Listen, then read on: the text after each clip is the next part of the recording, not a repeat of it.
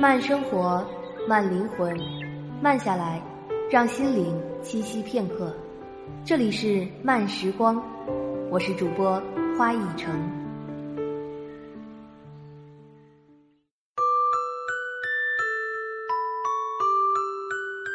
嘿，你好吗？我是花一成，很高兴在慢时光遇见你。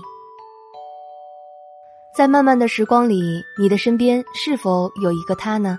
两个人在一起的最好状态是什么呢？让我们一起来听一听今天的文章。姐姐和姐夫结婚快二十年，感情很好，极少吵架，是亲戚里的好夫妻典范。大家说起他们来都会纳闷，这两人好像都不会生气似的。我以前也纳闷，不过。现在懂了。前几天住姐姐家，姐夫晚上十一点才回来，当时我们都睡了，但姐姐一听开门声就立刻爬起来，说你姐夫醉得不轻。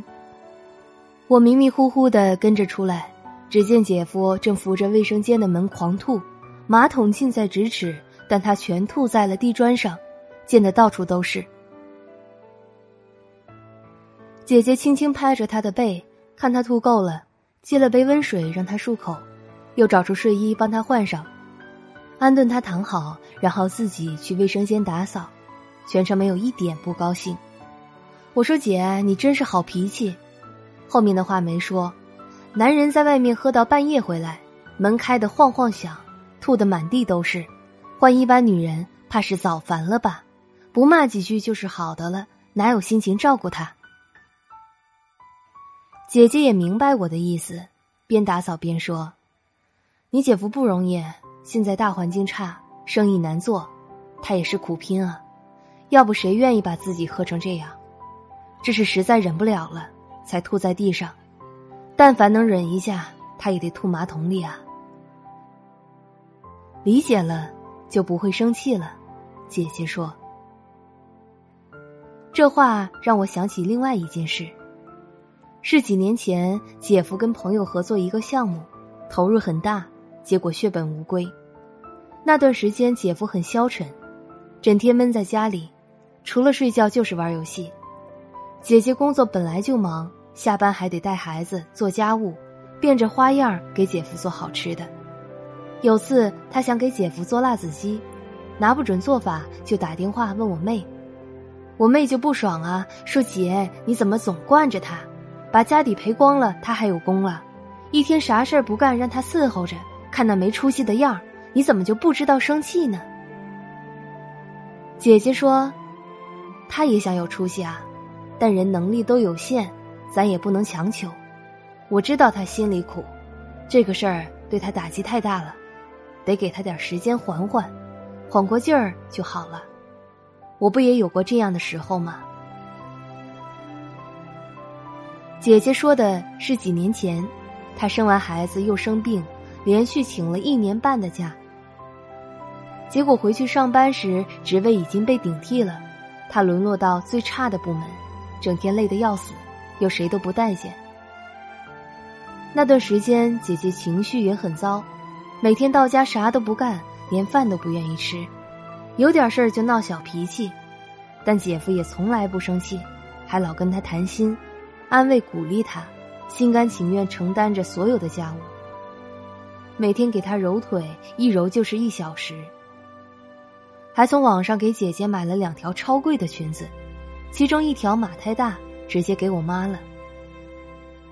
我妈白白捡了便宜也不感恩，说：“姐夫，你把你媳妇儿惯坏了。”姐夫当时也说：“他不容易啊，工作这么不顺心，我再不对他好点儿。”他这日子可咋过？我懂你的不容易，想来这正是他们感情好的根本原因。众生皆苦，每个人都承受着自己的艰辛，而我懂你，就会对你的苦感同身受。纵使不能为你分担，也要在这苦里加点糖，尽我所能，让你好过一点。我懂你的不容易，所以发自内心的体谅你的过失，你的消沉，你的任性，你的平庸。我不是不会生气，而是知道不该生气。这也许才是良好亲密关系的根本，只是我们通常意识不到。我们一贯看重的是你欣赏我的好，你要看到我的美、我的才华、我的智慧、我的善良，这样你就会爱我、宠我、珍惜我。这当然也重要。但仅有这个其实远远不够。其实无论什么关系，夫妻也好，母子也好，同事也好，要想相处融洽，内心亲密，感情稳固，除了要欣赏对方的好，更应该懂得对方的苦。作为儿子，如果你知道生活给老妈的压力巨大，知道她能力有限。受的教育又不多，那么就算他拿不出你买房的首付，不会用新观念教育你的孩子，你也不会生气。你对他就只有爱和感恩。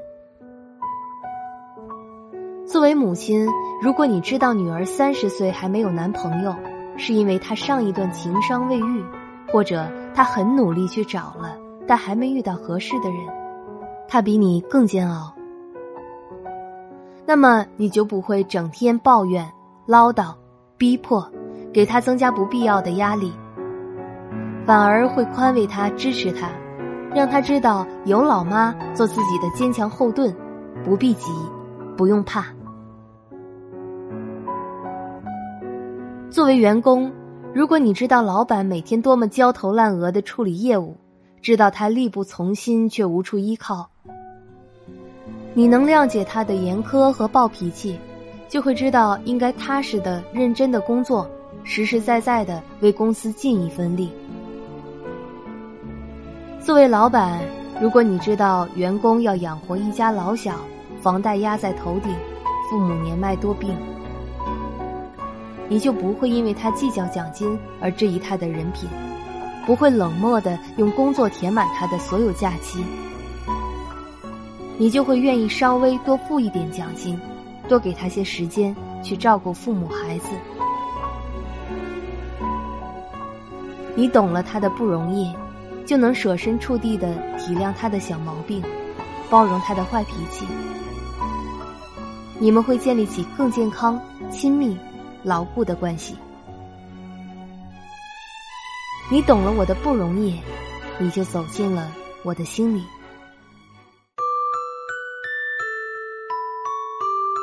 慢生活，慢灵魂，慢下来，让心灵栖息片刻。这里是由慢时光与原声带网络电台有声制作团队联合出品制作的慢时光有声电台。本期节目文章分享来自作者李月亮。想要阅读更多优秀好文章，可以关注我们的慢时光微信公众号，拼音输入慢时光加数字三，或者直接搜索慢时光即可。漫友根据地可以添加 QQ 群号二四九六六五七零零。如果你喜欢我的声音，欢迎在新浪微博、微信以及喜马拉雅同名搜索“花一城”与我互动。这里是慢时光，我是主播花一城，我们下周再见。